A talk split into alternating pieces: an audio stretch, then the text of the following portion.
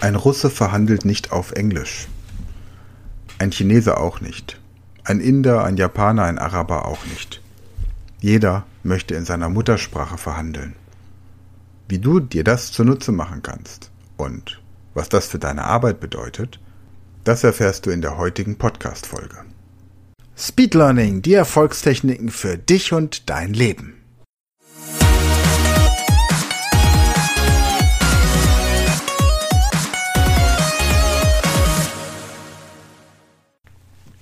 Hallo und herzlich willkommen, ihr Speedlearner da draußen. Und vielleicht hast du dich schon gefragt, warum soll ich eigentlich Fremdsprachen lernen? Englisch kann ich ziemlich gut. Englisch spricht die ganze Welt. Englisch ist die Sprache, die als internationales Kommunikationsmittel verwendet wird. Ja, das ist so. Im Durchschnittsbereich. Im Durchschnitt, im Mainstream-Business, da, wo der mittelmäßige Manager seine Stunden abarbeitet, da kommt man mit Englisch überall durch.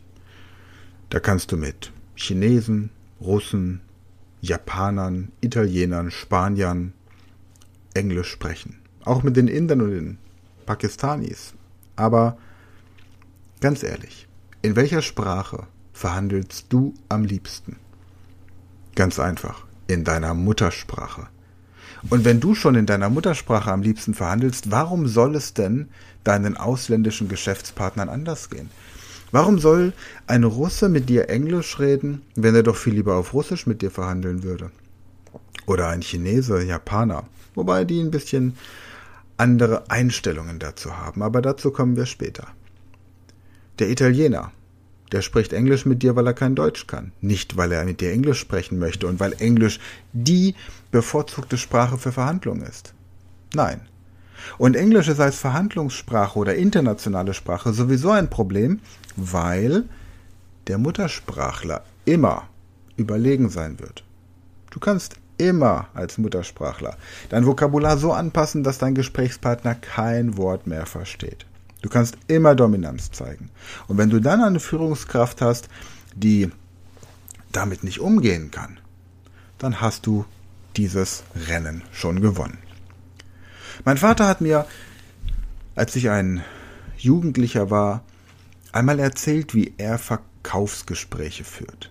Er war damals ähm, Key Account Manager, hat einen Geschäftspartner empfangen, und wenn er wusste, dass dieser Mann raucht, dann hat er vorher in seinem Büro geraucht und hat dann alles weggeräumt, was mit Zigaretten und Aschenbechern und ähnlichem zu tun hatte. Wenn er wusste, dass der Geschäftspartner einen langen Anreiseweg hat, dann hat er den Termin morgens um halb zehn angesetzt, weil er wusste, er wird früh in der Nacht losfahren. Er wird nicht einen Tag anreisen, um zu übernachten. Schon gar nicht, wenn er wusste, dass er Familie hat. Wenn der Geschäftspartner einen kurzen Anreiseweg hatte, hat er den Termin spätabends gelegt, weil er wusste, jetzt möchte der Feierabend machen. Und der Schreibtisch meines Vaters war so positioniert, dass er das Fenster im Hintergrund hatte. Das heißt, das Licht schien von hinten. Und der Gesprächspartner war tendenziell immer ein bisschen geblendet. Dann hat jeder natürlich einen Kaffee angeboten bekommen, wobei mein Vater selbst Wasser getrunken hat, um nicht unter dem Harndrangproblem zu leiden. Er hat außerdem dafür gesorgt, dass seine Blase leer war, als der Geschäftspartner empfangen wurde und dann relativ schnell das Gespräch begann, sodass der Geschäftspartner, wenn er es versäumt hatte, vorher nochmal auf die Toilette zu gehen, relativ schnell merkte, dass das keine gute Idee war. So. Und dann wurde gesprochen. Zuerst wurden die Themen abgehandelt, bei denen man sich sowieso einig ist. Und dann zum Schluss kamen die großen kritischen Bereiche. Denn wenn der Geschäftspartner bei den kleineren Sachen schon drei, vier, fünf Mal mit einem Ja abgenickt hat, dann war klar, bei dem großen Thema möchte man auch ein Ergebnis haben. Und wenn es dann um die Preise ging, dann sagte mein Vater, er möge jetzt mal einen Preis anbieten. Und wenn sein Geschäftspartner ihm dann eine Zahl nannte, egal wie diese Zahl aussah, egal ob sie den Vorstellungen meines Vaters entsprach oder nicht, er hat sich immer schallend lachend zurückgelehnt, die Arme nach oben genommen und danach hat er sich auf den Schreibtisch gebeugt, die Hände nach vorne gestreckt, um in den Bereich des Geschäftspartners zu kommen, nach vorne gebeugt, schaute ihm in die Augen und sagte, und jetzt machen Sie mir mal einen gescheiten Preis. Und jetzt frage ich dich, würdest du dieses Prozedere auch in der Muttersprache deines Geschäftspartners hinbekommen? Denn falls nicht, sorge dafür, dass sich das ändert. Denn dein Geschäftspartner möchte mit dir am liebsten in seiner Muttersprache verhandeln. Und wenn du diese, ich sag einfach mal, Verkaufstechniken, die du auf Deutsch in deiner Muttersprache sowieso beherrschst, wenn du die auf die internationale Bühne gewuppt bekommst, ja, dann kann dir doch ein Erfolg nach dem anderen automatisch zugeteilt werden. Dann geht's da draußen richtig ab. Warum verhandelt der Russe nicht auf Englisch? Ganz einfach. Er verhandelt deswegen nicht auf Englisch, weil er am liebsten auf Russisch verhandelt, denn da fühlt er sich sicher und da fühlt er sich wohl. Welche Politiker aus Deutschland hatten in der Vergangenheit die besten Beziehungen zu Russland? Die, die die Sprache beherrscht haben. Welche Geschäftspartner verkaufen den Chinesen Produkte? Die, die die Sprache beherrschen und die Kultur verstehen. Wenn du jetzt also verstehst, dass dein Geschäftspartner gerne in seiner Muttersprache verhandeln möchte, dann sorge dafür, dass du in der Lage bist, für diesen kleinen Bereich der Verhandlung, der Verkaufsgespräche, der Einwandbehandlung, der Abschlussgespräche, der Produktpräsentation in der Sprache deines Kunden zu sprechen. Das hat zwei Vorteile für dich. Es bringt dich nämlich in die stärkere Position. Zum einen, weil dein Geschäftspartner merkt, dass du etwas kannst, was er nicht kann, nämlich die Sprache des anderen. Das bedeutet gleichzeitig, dass es natürlich eine Form von Respekt ist, die du entgegenbringst. Das ist der positive Aspekt, der wertschätzende Aspekt. Auf der anderen Seite bedeutet es aber auch, dass du in der überlegenen Position bist, von Anfang an schon, weil dein Geschäftspartner nämlich nicht mal eben mit seinen Beratern in deinem Beisein etwas in seiner Muttersprache besprechen kann, ohne dass du verstehst, worüber sie sprechen, weil er kein Telefonat führen kann, ohne dass du verstehst, was er dort gerade sagt, weil er keine Prospekte irgendwo rumliegen lassen kann, Angebote auf dem Schreibtisch rumliegen lassen kann, im Wissen, dass du es sowieso nicht verstehst. Und der zweite Punkt, warum du in einer stärkeren Position bist, ist, weil er weiß, dass du nicht nur mit ihm in seiner Sprache sprechen kannst, sondern auch mit seinen Mitarbeitern, mit seiner Familie und mit seinem härtesten Konkurrenten. Und deswegen bist du eine wertvolle Person, mit der er lieber gemeinsam arbeiten möchte, als dass du mit dem Wettbewerb kooperierst. Und das ist genau der Punkt. Aus diesem Grund solltest du immer die Sprache deines Gesprächspartners beherrschen. Nochmal, du musst mit ihm nicht in der, musst nicht in der Lage sein, mit ihm über die Rolle der Frau während der französischen Revolution zu diskutieren, wenn das nicht euer Business ist. Aber du musst in der Lage sein, beispielsweise über neue Datensysteme zu sprechen, über Investitionsmodelle, über Produktlinien aus Hightech-Branchen. Du musst dein Bereich beherrschen. Und ich habe in einer früheren Podcast-Folge gesagt, 80 Prozent der Gespräche, die du im Geschäftsleben führst, wiederholen sich jeden Tag. Also ist es gar nicht so viel, was du können musst. Das geht relativ schnell. Wie schnell hast du Zeit oder hättest du Zeit, wenn du Programmierer wärst in deiner Firma, dich in die Programmiersprache, die aktuell benötigt wird, einzuarbeiten?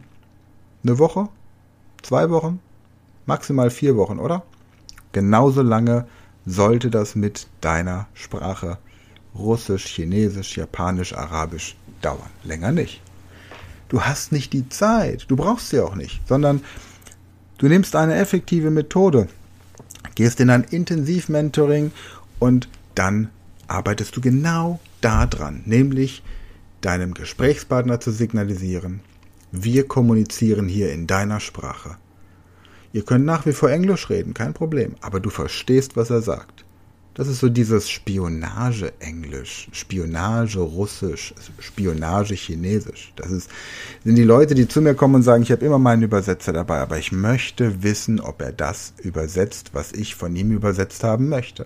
Das sind die Leute, die sagen, wenn der Übersetzer Feierabend macht, dann gehe ich mit meinem Geschäftspartner in den Club. Und dann beginnen die richtigen Gespräche. Wer die Sprache spricht, wird zur Party eingeladen. Wenn dein Geschäftspartner weiß, dass er dir vertrauen kann und Sprache schafft Vertrauen. Wenn dein Geschäftspartner weiß, dass er dir vertrauen kann, dann lädt er dich ein. Dann stellt er dich seiner Familie, seinen Freunden, seinen Vertrauten, seinen Geschäftspartnern vor. Dann bist du jemand, mit dem man etwas anfangen kann. Nimm doch mal das Beispiel. Du hast hier einen, sagen wir mal, Geschäftspartner, der aus Russland kommt. Und jetzt hast du abends Freunde zum Grillen eingeladen. Das ist eine schöne Veranstaltung, sind auch Geschäftsleute dabei, weil du dich natürlich in dem Kreis der gleichen bewegst. So, aber wieso möchtest du diesen Geschäftspartner jetzt zum Grillabend einladen, wenn keiner deiner Kontakte Russisch kann? Und dieser Geschäftsmann ohne seinen Übersetzer auch mit dir überhaupt nicht reden kann, weil sein Englisch unterirdisch ist und Deutsch überhaupt nicht vorhanden an Kenntnissen. Also wird er von dem Dolmetscher oder einer Betreuerin entsprechend im Hotel oder wo derjenige eben untergebracht ist, mit seinem Team isoliert und ja, mit viel Zeit zum Nachdenken über Alternativen, über Verbesserungen, über Einwände allein gelassen. Hast du ihn aber bei dir auf deiner Party, lernt ihr euch besser kennen, du stellst ihn verschiedenen Leuten vor, er wird Teil deines größeren Kreises und es ist einfach eine unglaubliche Wertschätzung. Er fliegt zurück und hat Erlebnisräume. Erlebnisräume, die ihn prägen. Er lernt unsere Werte kennen. Er lernt die, die Werte kennen, für die deutsche Führungskräfte stehen. Ich habe das in der letzten Podcast-Folge erklärt. Er lernt, wie man mit innerer Einstellung, mit einer bestimmten inneren Einstellung besonders gute Resultate erzielt. Und das ist genau das, was du verpasst, wenn du die Sprache deines Geschäftspartners nicht sprichst. Versetz dich umgekehrt einmal in die andere Lage. Du kommst irgendwo hin, nach China. Du hast mit einem chinesischen Geschäftspartner einen Termin. Am Flughafen wirst du abgeholt und da ist ein junger Mann im Anzug und er holt dich ab und begrüßt dich auf Englisch. Ihr unterhaltet euch auf Englisch, bisschen Smalltalk, ist der Fahrer, du bringt dich dann irgendwie in ein riesengroßes Anwesen, wo du deinen Geschäftspartner triffst. Und dann wirst du von deinem Geschäftspartner, ein Mann in deinem Alter, auf Deutsch begrüßt. Und er spricht sehr gutes Deutsch, weil er nämlich in Deutschland studiert hat. Und in dem Moment entspannst du dich komplett. Dein gesamtes System entspannt sich. Und du fühlst dich plötzlich sicher. Und was dann passiert ist, du hast das Gefühl, dass du dieser Person vertrauen kannst, unbewusst. Was, und das möchte ich an dieser Stelle ausdrücklich sagen, ein absoluter Trugschluss ist. Du kannst diesem Menschen nicht vertrauen, bloß weil er deine Sprache spricht. Aber er weiß das. Und ich sage nicht, dass er dich über den Tisch zieht. Nein, nein, ich sage nur, deine Vorsichtsmaßnahmen, deine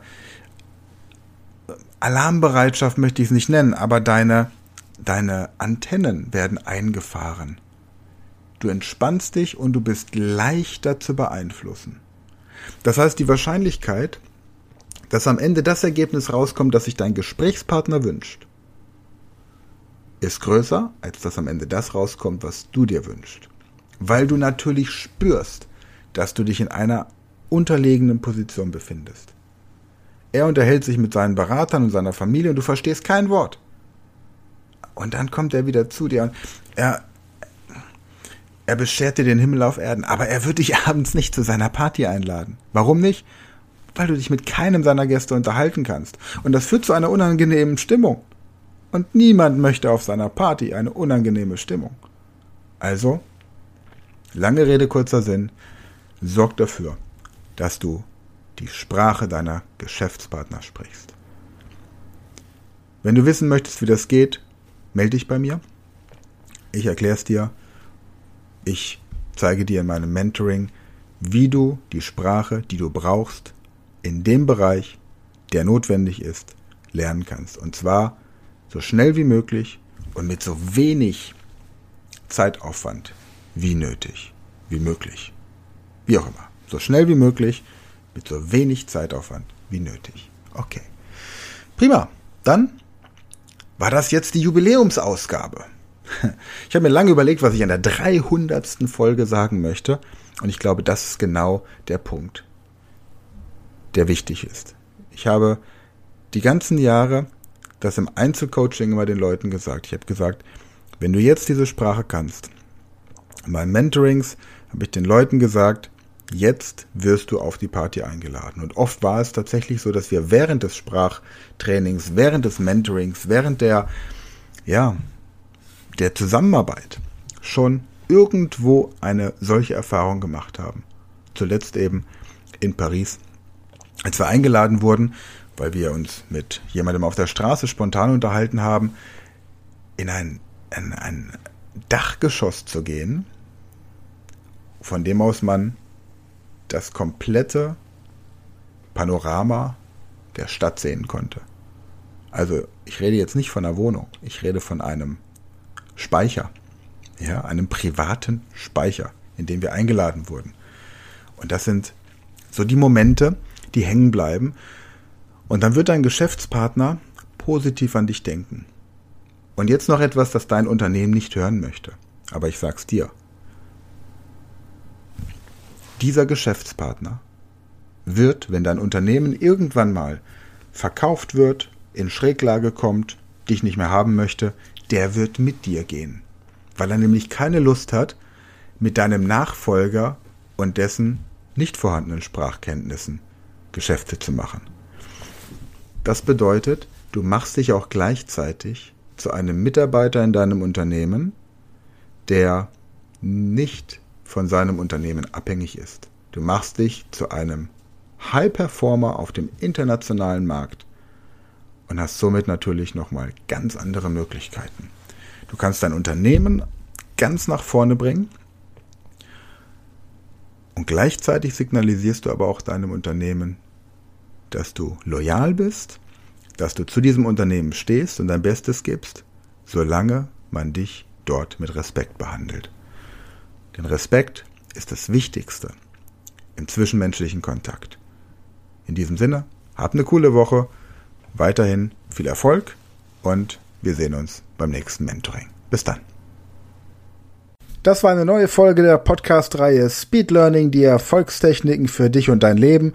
Und wenn du auch Teil der großen Speed Learning Community werden möchtest, dann gehe jetzt auf unsere Website speedlearning.school, registriere dich und werde Speed Learner.